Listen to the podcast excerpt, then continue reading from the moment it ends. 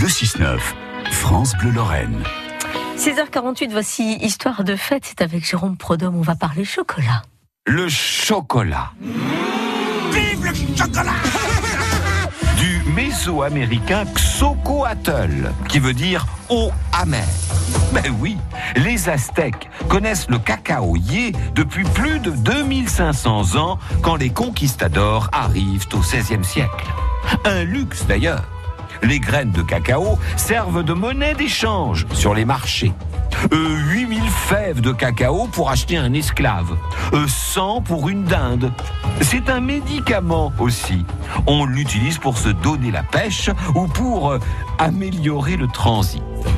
Les Mayas le mélangent dans une sorte de soupe euh, très consistante avec un peu de vanille, du roucou et même euh, du piment. Le chocolat traverse l'Atlantique à bord des galions espagnols. Et c'est logiquement sur la péninsule ibérique qu'il prend pied en Europe.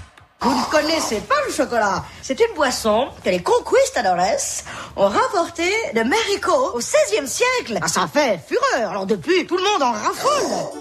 On le mélange d'abord avec du miel.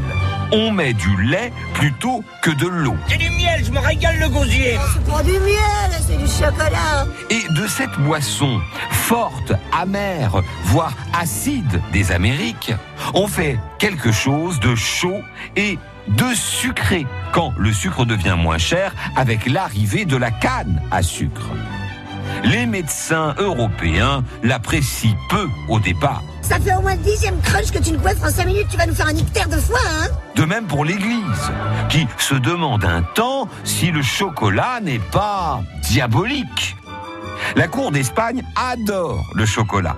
C'est donc logiquement que l'infante Marie-Thérèse l'apporte avec elle à la cour de France quand elle épouse Louis XIV. Bonne idée ça, un bon cacao. On n'en fait jamais.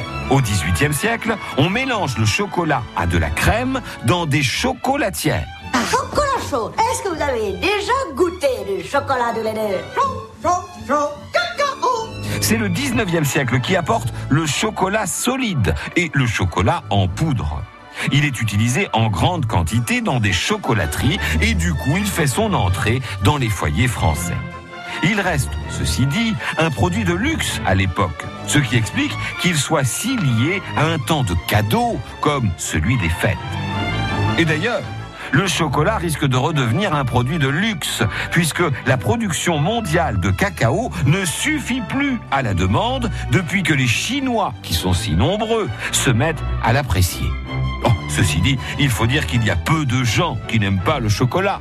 Ce qui a fait écrire à John Tullius la citation suivante 9 personnes sur 10 aiment le chocolat. La dixième ment. Eh ben, ça c'est noté. Merci beaucoup, Jérôme Prodhomme. Il est 6h51.